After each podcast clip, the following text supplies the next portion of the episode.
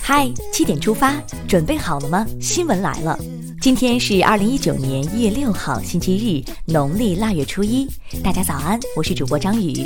今天就可以购买除夕的火车票了，还没有抢上票的小伙伴，加油喽！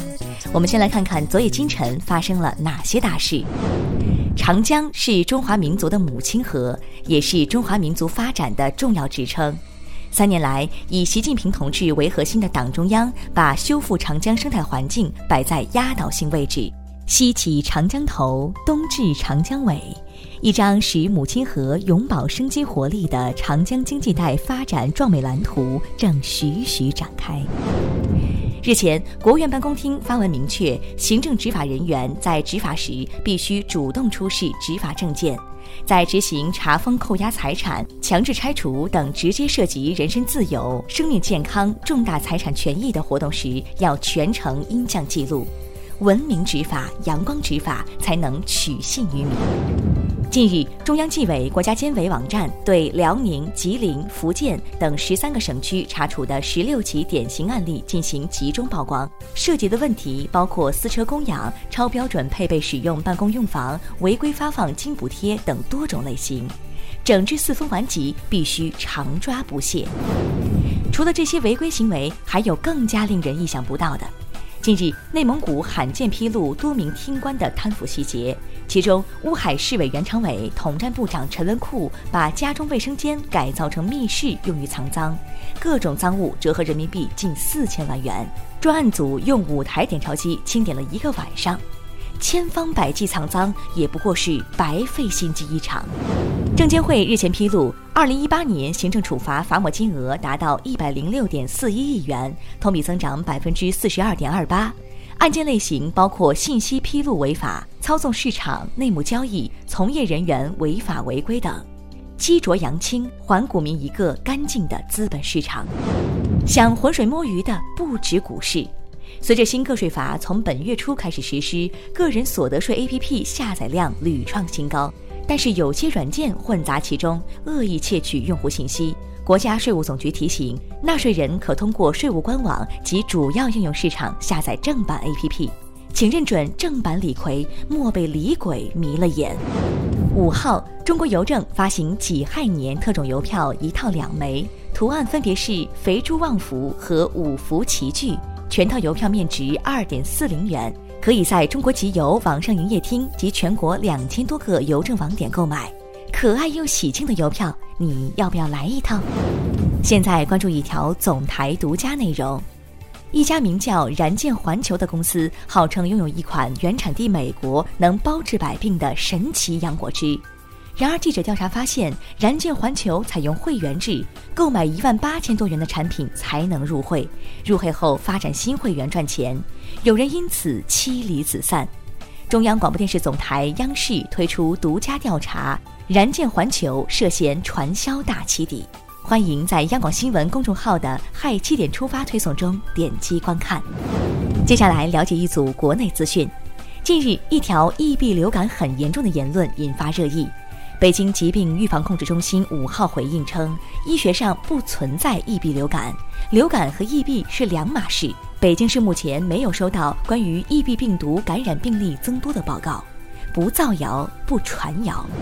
日前，快三四九次列车在北京开往佳木斯的途中，在半截河站进行掉头，造成列车晚点。有乘客认为是列车开错了方向。佳木斯火车站发布公告称，铁路列车运行图调整，多辆列车在半截河站进行车体调向，才导致列车晚点。火车没跑偏，原来虚惊一场。深圳开出首例针对网吧的控烟罚单。近日，因为限期整改后依然未能进行有效劝阻，深圳市龙华公安分局对一家网吧开出三万元的巨额罚单。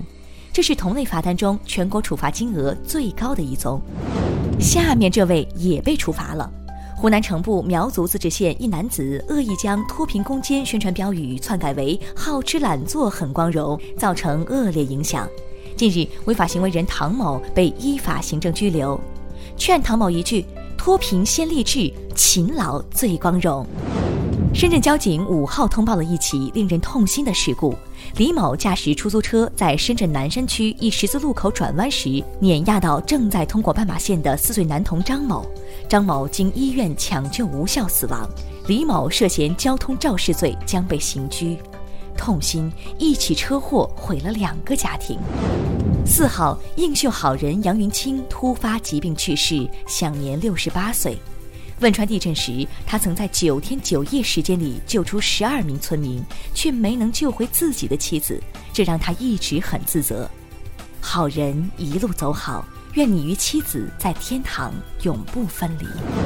近日，有网友爆料，前国脚高峰与其女友因参与贩毒被警方抓获。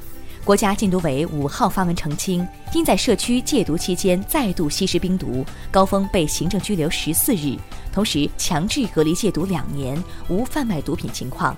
曾经足坛快马，如今让人惋惜。国足时间到，北京时间今天零点，二零一九年阿联酋亚洲杯揭幕战将正式开球，国足首场小组赛对阵吉尔吉斯斯坦，比赛将于七号十九点开始。预祝国足将士们取得开门红。看完身边事，把目光转向国际。美国总统特朗普近日表示，如果民主党人不同意修建美国和墨西哥边境隔离墙的拨款要求，他已做好让联邦政府部分机构停摆持续数月甚至数年的准备。这个假放得有点长。这边政客为墙拉锯，那边却响起枪声。当地时间五号，美国加利福尼亚州一保龄球馆发生枪击案，目前已导致三人死亡、四人受伤。德国发生严重的政界人士资料外泄事件。近日，德国总理默克尔及总统施泰因迈尔等数百名政客和政府高官的个人资料遭到黑客窃取，并被发布到网络。资料涉及信用卡、电邮地址、电邮内容及电话号码等。当地时间四号，缅甸四个警察哨所受到三百五十多名若开民族武装人员的袭击，造成十三名警察死亡，九名警察受伤。缅甸政府表示，缅甸安全部队将做出有效反击。接下来是今天的每日一席话：治世不一道，变国不伐古。二零一八年十二月十八号。习近平总书记在庆祝改革开放四十周年大会上发表重要讲话，在指出中国坚定不移走改革开放的强国之路是有着深远的历史渊源和深厚的文化根基时，习近平使用了典故“治世不移道，变国不伐古”。他说：“自古以来，中国大地上发生了无数变法变革图强运动。”留下了“治世不移道，变国不伐古”等豪迈宣言。“治世不移道，变国不伐古”出自《史记·商君列传》，是商鞅跟政敌辩论的时候说的一段话。意思是，治国并不是只有一条道路，只要有利于国家，就不一定非要拘泥于古法旧制。最后，进入今天的每日话题。流浪狗咬伤他人，男子因长期喂食被视为主人，赔了三千七百元。湖北男子周某因一条流浪狗经常偷食自家猪食，便将泔水、鱼骨头等倒入垃圾桶里，方便流浪狗食用。去年，流浪狗在周某院子附近将他人咬伤，随后伤者张某向法院起诉。法院审理认为，流浪犬长期滞留周某的庭院，视周某为主人。被告未驱离流浪犬，客观上已成为流浪犬实际管理人，判决周某赔偿伤者三千七百余元。有网友认为，本是好心喂流浪狗，现在还要赔偿，真是冤枉。也有网友认为，你定点投喂又不管理，增加了流浪狗在这里出现的概率，应该负一定责任。对此你怎么看？好了，今天的七点出发就到这里。更多精彩新闻，请关注央广新闻微信公众号。我们明天再见。